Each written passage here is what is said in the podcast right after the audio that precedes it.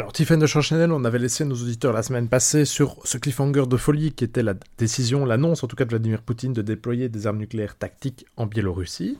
Alors, je leur rappelle d'abord que la Biélorussie, c'était un État important dans le cadre de la guerre en Ukraine, parce que la partie de l'armée russe qui venait foncer sur Kiev est sortie, est entrée pardon, sur le territoire ukrainien par cette frontière biélorusse qui se trouve donc au nord de l'Ukraine. Alors en juin, à la, mi-juin, euh, cette annonce s'est concrétisée. Donc le président Poutine a annoncé qu'il déployait de telles armes dans le contexte notamment de la contre-offensive ukrainienne. Euh, alors qu'est-ce que, que penser de toute cette histoire? Éclairez-nous un peu à ce sujet-là, s'il vous plaît. Je vous rappelle, je rappelle pardon à nos auditeurs que vous étiez notamment, vous êtes toujours l'autrice, mais vous étiez l'autrice d'une note qui s'interrogeait sur cette possibilité intitulée donc Vers le stationnement d'armes nucléaires tactiques en Biélorussie Point d'interrogation. Mhm. Euh, oui, alors je vous remercie de euh, soulever ce, sujet qui pose euh, beaucoup de, questions. Peut-être que je pourrais commencer par rappeler ce qu'on sait. Alors, et on va encore se situer au, niveau déclaratoire. donc, très récemment, le président Poutine a annoncé euh, qu'un dépôt euh, d'armes nucléaires tactiques euh, serait finalisé le 1er juillet donc sur le territoire biélorusse. Et en parallèle que l'entraînement de alors le terme était équipage hein, donc peut-être les pilotes mécaniciens, euh, que, les, équipes, des équipages seraient formés euh, pour euh, l'adaptation des porteurs à l'emport d'armes nucléaires. Donc, ça, c'est une confirmation en fait de ce qui avait déjà été évoqué précédemment, et notamment en juin, dans un entretien croisé entre le président Loukachenko et le président Poutine, où on avait euh, plutôt l'impression qu'il y avait une demande de la part de la Biélorussie euh, d'avoir des capacités euh, nucléaires et une réponse quand même assez évasive à, l'époque de, de, de, la part de la Russie sur les capacités qui pourraient être effectivement transférées. Il y avait la question de l'Iskander. Alors le, le, système Iskander, le missile est, est, un missile qui peut être à capacité conventionnelle ou nucléaire et ça précisément le président Poutine lors de cet entretien en juin avait avait dit qu'il envisageait de transférer euh, de tels systèmes à la Biélorussie. En, précisant donc que euh, c'était des systèmes, il a dit, je rappelle que ce sont des systèmes, comme chacun sait, à la fois conventionnels et nucléaires. Euh, pourquoi j'insiste sur, sur ce point? Que je ne peux pas m'empêcher de penser aux années en particulier 2007, lors desquelles la Russie agitait souvent la menace euh, de l'Iskander et du déploiement de l'Iskander à Kaliningrad pour signaler son Pologne. Pardon, oui, pardon, mais j'indique simplement pour nos auditeurs que l'enclave de Kaliningrad, c'est donc un tout petit bout de Russie, mais qui se trouve tout près des Pays-Baltes et de la Pologne. Donc voilà, comme ça, c'est plus clair pour eux. Oui, oui, mais non, mais c'est important. Vous avez, vous avez tout à fait raison parce que je, je pars dans, euh, dans cette explication sans, sans, montrer euh, quelque chose qui est, qui est crucial parce que euh, la position de ce territoire de Kaliningrad, couplée à la menace de l'Iskander, disons que il y a une sorte d'effet des multiplicateurs de, de, la peur, de la menace, avec cet Iskander qui est à la fois conventionnel et nucléaire et qui est donc considéré comme une arme nucléaire tactique, et à la fois Kaliningrad, qui est un territoire euh, qui, est particulier, euh, donc euh, qui est une enclave. Donc euh, euh, voilà, ce qui se passe aujourd'hui avec la perspective d'une capacité nucléaire en Biélorussie rappelle cette, cette, ces démonstrations, ces, cet affichage autour de, des Iskander à Kaliningrad. Bon, mais l'entretien de juin, l'entretien croisé entre Loukachenko et euh, Poutine, avait abouti à l'idée que euh, tout cela allait se concrétiser puisque chacun des présidents allait charger euh, ses, responsables militaires de mettre en œuvre. Donc, ce qui semble prévu, ce qui ressort de, ces discours, ce serait effectivement que des systèmes soient stationnés en Biélorussie pour accueillir des armes nucléaires tactiques. Et, là, pour le coup, le terme tactique a été employé par le président russe. Donc, euh, voilà, c'est assumé comme tactique. Cependant, une précision, c'est que ce, stationnement pourrait se faire sans que les armes elle-même, sans que les têtes nucléaires soient transportées en Biélorussie. Voilà. D'une part, cela ne se ferait pas parce que d'après des déclarations russes, il semblerait que les armes nucléaires tactiques soient stockées de manière centralisée en Russie, c'est la pratique russe d'avoir un stockage centralisé, donc pas forcément de déploiement euh, des, têtes euh, avec les, vecteurs. Et d'autre part, ce que certains experts euh, posent comme question, c'est est-ce que la Russie a suffisamment confiance dans son allié biélorusse pour stationner des armes nucléaires tactiques sur, sur le territoire? Mais cela n'empêcherait pas qu'une forme de, de de stationnement, donc de capacité euh, russe en Biélorussie pour euh, à vocation nucléaire euh, soit, soit effectivement mise en œuvre. Alors c'est ici que la magie du podcast s'arrête parce que pour, pour, être très clair avec nos auditeurs, on enregistre ça au début du mois de juin, donc on ne sait pas du tout si les missiles seront déployés en juillet, donc qu'ils aillent peut-être rapidement voir sur Google si c'est le cas ou pas, mais nous on ne sait pas voir dans l'avenir malheureusement. Hein. Mais euh, j'ai une autre question, c'est qu'on on sait donc le souci que se fait Vladimir Poutine du droit international. Hein. Bon, je, les auditeurs en ont une idée assez précise, mais est-ce qu'en déployant des armes nucléaires tactiques sur le sol de la Biélorussie, il n'est pas en train de procéder à ce qu'on appelle la prolifération nucléaire?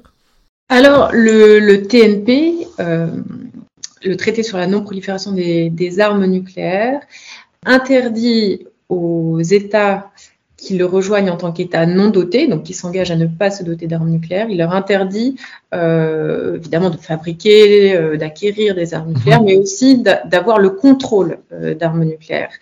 Donc, un stationnement d'armes nucléaires sur le territoire d'un État non doté n'est pas forcément en violation avec le TNP à partir du moment où il n'y a pas de contrôle par cet État. C'est par exemple le cas des missiles nucléaires américains qui sont entre autres stationnés en Belgique. Alors, j'aurais du mal à comparer les deux. Parce qu'on sait peu de choses euh, sur le cas euh, de, du stationnement euh, d'armes, enfin de systèmes par la Russie en Biélorussie. Mais c'est une comparaison que précisément le président russe a faite à mhm. plusieurs reprises pour légitimer euh, son, sa décision en, en disant le, il y a un partage nucléaire euh, côté OTAN, euh, donc une, une, telle évolution de notre côté ne serait pas en violation avec le TNP. Et les arrangements de partage nucléaire de, de l'OTAN, ce sont effectivement des, des armes nucléaires américaines qui sont stationnées sur les territoires de cinq États. alors, ces éléments ne sont pas des éléments qui sont euh, comment, officiellement reconnus euh, mhm. par l'OTAN, mais oui, c'est un secret de polichinelle. Voilà. euh, voilà, à partir du moment où les, les, armes sont stationnées dans ces États. Euh, et, et, et, donc, il n'y a pas de contrôle par les États euh, non dotés. Et la raison pour laquelle la Russie a décidé de se donner d'autant d'armes, c'est notamment pour rattraper son retard en armement conventionnel vis-à-vis -vis des États-Unis. Oui, alors c'est ce qui a été euh, conclu de la manière dont effectivement euh, euh, les, les, les, évolutions se sont faites. c'est la perception d'un déficit sur le plan conventionnel qui, aurait conduit la Russie à, à donner autant d'importance à ces armes nucléaires tactiques. Et c'est ce qui aurait empêché jusqu'à présent de les réglementer, enfin de, mmh. en tout cas d'entamer des négociations euh, pour euh, réglementer la, possession, le déploiement de, euh, de ce type euh, d'armement. Eh bien, étudions à présent la posture américaine. Donc, pour quelles raisons se sont-ils dotés d'armes nucléaires tactiques? Alors, on a vu que c'est pas comme ça qu'ils les appellent, mais c'est pas grave. Et quels sont les éléments de doctrine sur lesquels ils ont communiqué à ce sujet? Alors, les États-Unis n'estiment pas, enfin si on se fonde sur euh, les documents qu'ils publient, les États-Unis n'estiment pas avoir d'armes nucléaires tactiques. Ils estiment avoir des armes nucléaires non stratégiques. Quand on trouve le hmm. terme tactique dans la communication, c'est au sujet euh, d'autres États, mais eux, ce sont des armes nucléaires non stratégiques. Donc, euh, les États-Unis donc possèdent les armes nucléaires non stratégiques euh, dont on a parlé dans le cadre des arrangements de partage nucléaire euh, de, l'OTAN. Et puis si on veut parler d'une évolution importante, c'est ce qui c'est ce qui est apparu en particulier dans la revue de posture nucléaire euh, des États-Unis en 2018. Alors la revue de posture nucléaire, c'est le, document euh, euh, directeur, le document cadre, disons, de la politique nucléaire américaine qui est rendu public de manière assez régulière. Je vais le dire en abrégé, NPR, c'est NPR, la NPR de 2018. ce n'est pas la dernière. Il y en a une. Sous l'administration Trump, et donc elle a été réformée. Voilà. Voilà. Et donc, euh, pourquoi je, fais référence à cette, euh, cette NPR C'est parce qu'elle a prévu de mettre en place des compléments, c'était le, mot, des compléments euh, non stratégiques à l'arsenal existant. Alors, pourquoi ces compléments? Parce que le constat qui était fait, c'est que certains États pouvaient envisager de hum, comme finalement dans la théorie de l'escalade pour la désescalade mmh. qu'on a, qu'on a abordé tout à l'heure, mais donc pas seulement la Russie, il y avait aussi la Chine qui était évoquée, aussi la Corée du Nord. Donc euh, ces États euh, pouvaient envisager d'employer l'arme nucléaire dans le cadre d'un conflit conventionnel et donc en dessous d'un seuil qui, est le, seuil qu'on imagine normalement pour, euh, la dissuasion, un seuil stratégique. Donc pour empêcher ces États euh, d'envisager effectivement d'avoir un, une telle euh, fonction à leurs armes nucléaires. Et pour empêcher cette situation, il fallait que les États-Unis se dotent de compléments non stratégiques, euh, sans lesquels finalement ils ne pouvaient pas passer le message à ces États que euh, leur action serait vaine, parce qu'ils pourraient soit euh, être empêchés de, de, riposter parce que parce qu'ils auraient euh, ils n'auraient pas des capacités adaptées, parce que le, le poids politique, disons, d'employer une arme une arme nucléaire euh, stratégique en face d'une arme nucléaire tactique, eh bien il est, il est trop fort. Donc, pour ces raisons, l'administration Trump avait pensé que des compléments non stratégiques étaient nécessaires. Donc, c'était à court terme euh, mettre des têtes de plus faible puissance euh, sur les missiles balistiques à bord des sous-marins. Et à plus long terme, c'était développer une capacité euh, de missiles de croisière navale nucléaire. Et ça, c'est quelque chose qui a été abandonné par l'administration Biden. Ça a été annoncé dans la, dans la revue de posture nucléaire de 2022. Et ça ne veut pas dire que l'administration Biden n'a pas fait le même diagnostic problème, mais apporte d'autres euh, d'autres réponses. Voilà. Donc, les États-Unis ont été euh, beaucoup critiqués lors de la publication de la revue de posture nucléaire de 2018 et avec cette idée de développement du nucléaire non stratégique, parce que cela donnait l'impression que euh, les États-Unis voulaient employer l'arme nucléaire plus facilement, voulaient abaisser le seuil d'emploi de l'arme nucléaire, tandis que ce qu'ils expliquaient, c'est qu'au contraire, ils voulaient relever le seuil d'emploi chez l'autre, euh, en lui interdisant de même concevoir la possibilité euh, de cet emploi. Voilà.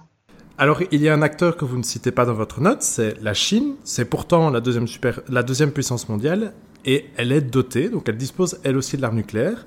Pourquoi donc cette absence dans vos travaux? Est-ce parce que la Chine ne dispose pas d'armes nucléaires tactiques ou est-ce parce qu'on n'a pas de source à ce sujet ou bien y a-t-il une autre raison à ça? Oui, alors la, Chine, euh, je l'ai citée euh, dans la partie qui décrivait le panorama euh, des, armes nucléaires tactiques dans, le monde, comme l'un de ces autres États, tels que Enfin, voilà, elle apparaît dans cette catégorie dans, les, dans les publications sur les arsenaux. La, Chine euh, publie très peu d'informations euh, à la fois sur sa doctrine et, euh, sur, son, sur ses arsenaux. donc c'est très compliqué de, de pouvoir en parler. Pourquoi j'en ai pas fait un cas en fait dans la partie étude de cas? C'est parce qu'effectivement on, on, manque d'informations à ce sujet et c'est difficile du coup de même d'émettre des hypothèses euh, puisqu'on n'a aucun point d'accroche même politique, puisque la, la, la, partie de la doctrine publiée de, euh, de la Chine, euh, c'est le non-emploi en premier la Chine euh, dit que qu'elle poursuit une doctrine de, non-emploi en premier, et puis voilà, on n'a pas d'autres éléments. Donc voilà pourquoi je n'ai pas parlé de la Chine, même si elle a des capacités qui, selon les définitions par exclusion en fait euh, du stratégique, eh bien euh, oui, dans ce cas, on peut considérer qu'elle a des qu'elle possède des capacités tactiques, mais Voilà, tout ça, c'est, ce sont des, évaluations et, pas du tout liées à des déclarations. Voilà. Tant que je ne dis pas qu'on a tous les éléments sur les autres États, mais il y a beaucoup plus euh, de transparence et, et suffisamment euh, d'informations pour arriver à faire des hypothèses. Voilà. Alors, il me reste deux questions, et la première est peut-être de nature plus réflexive. Elle concerne l'environnement juridique qui enserre, qui restreint en tout cas les armements nucléaires. Pour rappeler à nos auditeurs, avant même la fin de la guerre froide, toute une série de traités sont passés entre l'URSS et les États-Unis dans le but d'apaiser les tensions et de contribuer à un désarmement tant des forces nucléaires que des forces conventionnelles. Alors, vous l'avez dit, dans le cas par exemple du Pakistan, le développement des armes nucléaires tactiques est somme toute assez récent, on parle là d'une dizaine d'années. Donc, je sais que tout est possible dans la vie, mais la création d'un cadre juridique qui limiterait les arsenaux nucléaires tactiques est donc pas forcément possible, mais est donc crédible dans les années qui viennent?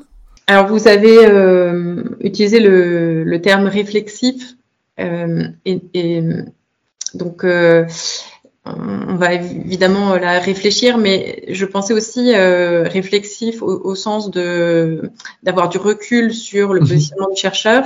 Et en fait, je me rends compte qu'en en vous écoutant, j'ai j'ai un, biais qui, qui est une sorte de euh, d'impératif de régulation, c'est-à-dire que j'ai envie de répondre oui, c'est possible, euh, avant même d'avoir étudié la question, parce que, euh, euh parce que moi j'ai été formée à l'arms control, la maîtrise des armements, voilà, donc euh, il me semble que il est nécessaire pour la sécurité internationale et, et la stabilité stratégique d'avoir des accords qui, qui, donnent un peu de prévisibilité et, et qui permettent la confiance entre les États, voilà. Le contexte euh, politique ne paraît pas très favorable à l'engagement de, de négociations, mais euh, ça n'empêche pas de, de, de, réfléchir et de voir d'ailleurs que, que dans le passé, si on regarde par exemple la, les négociations euh, du traité sur les forces nucléaires intermédiaires qui, qui, ont, euh, qui ont été euh, interrompu plusieurs fois et donc se sont déroulés sur euh, sur de nombreuses années, eh bien il y a aussi des, des périodes de tension qui vont qui vont ponctuer ces, euh, ces négociations sur le sur le long terme. Donc on peut quand même réfléchir à des pistes. Euh, on peut réfléchir à des mesures de confiance. Alors les mesures de confiance, bien sûr, ça, ça, ça, dure un temps et puis euh, peut-être qu'à un moment il faut euh, euh, transformer l'essai, formaliser parce que sinon sans, sans formalisation, sans contrainte sur le plan juridique, sans, sans vérification, et eh bien ces mesures de confiance elles ne vont plus être capables de d'assurer cette, cette confiance dans des périodes de tension. Voilà, on peut penser à à inclure peut-être la dimension euh, non stratégique dans une négociation qui ferait suite à New Start même si euh, l'échéance de New Start 2026 paraît un peu proche pour euh, envisager euh, quelque chose d'aussi ambitieux et, et on a quand même l'impression que la Russie tient toujours à cette a toujours besoin même sur le plan politique de cet arsenal non stratégique et, et donc l'encadrer ce sera ce sera compliqué. alors là évidemment je, je ne je parle de, la relation bilatérale, alors que euh, les acteurs ont aussi montré leur euh, volonté d'inclure la Chine euh, dans de futures négociations. Et puis vous posez la question du, Pakistan. Aujourd'hui, les instruments dont on dispose, ce sont à la fois euh, un code de conduite qui n'est donc pas un traité euh, juridiquement contraignant, le code de conduite de la haie qui euh, porte sur la prolifération des missiles balistiques et sa principale vertu c'est de permettre des échanges entre les États et surtout des prénotifications des tirs spatiaux qui pourraient être interprétés comme des tirs mhm. balistiques et des tirs d'essai balistiques. Bon. à part ça, il y a le régime de contrôle des technologies de, de missiles qui est un régime de, de, contrôle des exportations. Voilà. Euh, à partir de là, euh, qu'est-ce qui pourrait être euh, pensé? Il y a quelques années, l'OTAN a réfléchi à des mesures de confiance qui pourraient être mises en place au, au niveau bilatéral avec des choses vraiment très très très éloignées d'un traité qui seraient des, des séminaires conjoints, des visites de d'anciennes installations, mais qui pourraient permettre, de voilà, construire la confiance. Un, premier pas. donc, peut-être que, cette piste-là pourra être relancée. Dans les années 91-92, il y a eu les, initiatives euh, présidentielles nucléaires, euh, donc euh, d'abord américaines, puis avec une réponse du côté soviétique puis russe, qui concernait les armes nucléaires tactiques et qui a conduit, alors sans vérification évidemment, mais a priori à l'élimination au retrait de déploiement de, milliers de, de systèmes. Peut-être que cette piste-là pourrait être envisagée aussi pour commencer d'une déclaration qui concerne ces systèmes, pour vraiment confirmer que ces systèmes n'existent plus. Encore une fois, ce ne serait pas vérifié, mais ce serait un premier pas. Euh, voilà ce qu'on trouve dans, dans, dans, la littérature euh, sur, euh, euh, qui est plutôt une littérature d'experts sur, sur la, la, maîtrise des armements et en particulier sur le tactique. Alors, on a parlé dans ces deux épisodes de la multiplication des armes nucléaires tactiques un peu partout dans le monde, et selon moi, ça vient à poser une autre question qui est celle de la banalisation de ces armes. Donc pour le dire autrement, puisqu'on a de plus en plus de missiles un peu partout avec des têtes nucléaires, est-ce qu'on ne va pas finir par perdre de vue le danger que ces armes représentent? D'abord les armes nucléaires tactiques, et puis ensuite, est-ce que ça, ça va pas contribuer à un mouvement plus large, tout simplement, de banalisation de l'arme nucléaire?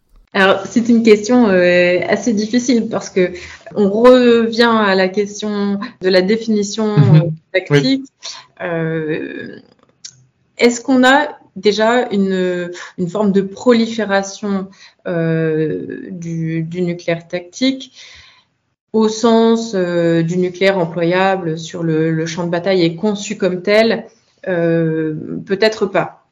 Je, je, pense que finalement, euh, après avoir euh, regardé cette question au cours de, cette étude, euh, j'ai plutôt l'impression que les derniers développements montrent qu'il y a une utilisation plutôt politique même de ces armes nucléaires quand elles sont mmh. considérées comme tactiques le cas du Pakistan euh, pourrait presque rentrer euh, dans, ce cadre-là, puisqu'il y a une utilisation politique, mais euh, la, portée du missile, son employabilité est, quand même en question. donc, une banalisation non, je ne pense pas qu'il y ait une, banalisation. Et, la, question de la réhabilitation, quand on regarde les réactions à de telles évolutions, on voit que euh, ces évolutions, l'idée d'avoir un recours à l'arme nucléaire tactique, c'est considéré comme une anomalie. Ça reste une anomalie. Donc, on a plutôt l'idée toujours qu'il y a une, forme de... Alors, ce n'est pas peut-être le mot adéquat, mais euh, l'idée d'une norme euh, qui serait que l'arme nucléaire doit être encadrée par une stratégie de, dissuasion, que l'arme nucléaire c'est une arme stratégique, politique, et puis dans ce contexte-là, euh, l'idée d'un emploi qui serait euh, non stratégique à un niveau euh, donc qui serait pas politique, qui serait un, emploi euh, sur le champ de bataille, et eh bien ça, ce serait une anomalie. Donc, en ce sens, on n'a pas de réhabilitation. Mais euh, il y a quand même euh, des choses qui se produisent. Euh, donc, il y a le cas du Pakistan. Il y a un cas que je n'ai pas du tout détaillé dans mon étude parce que c'est quelque chose qui est en train de se produire et sur lequel on a peu d'éléments, mais c'est la Corée du Nord qui a quand même cette année fait une déclaration très claire euh, sur le fait qu'elle devait, sa priorité était de renforcer le nucléaire tactique. Alors qu'est-ce qu'elle entend par tactique? Bon, mais voilà, donc il n'y a pas de réhabilitation, mais il y a quand même des, des, des, des inquiétudes euh, par rapport à certaines euh, évolutions. D'accord, très bien. Un tout grand merci Tiffany de Chanchenel pour toutes ces réponses. Donc je vais rappeler à nos auditeurs que cet échange se base notamment, mais on les a également complétés, sur deux de vos publications. La première, c'est la brève stratégique numéro 59 de l'IRSEM qui est donc paru en 2023 et qui s'intitulait Vers le stationnement d'armes nucléaires en Biélorussie, point d'interrogation. Et de façon plus, euh, je veux dire, longitudinale, votre étude parue en avril 2023, toujours pour l'IRSEM, les armes nucléaires tactiques réhabilitées. Un tout grand merci, Tiffany Chanchenel. Merci beaucoup, Vincent.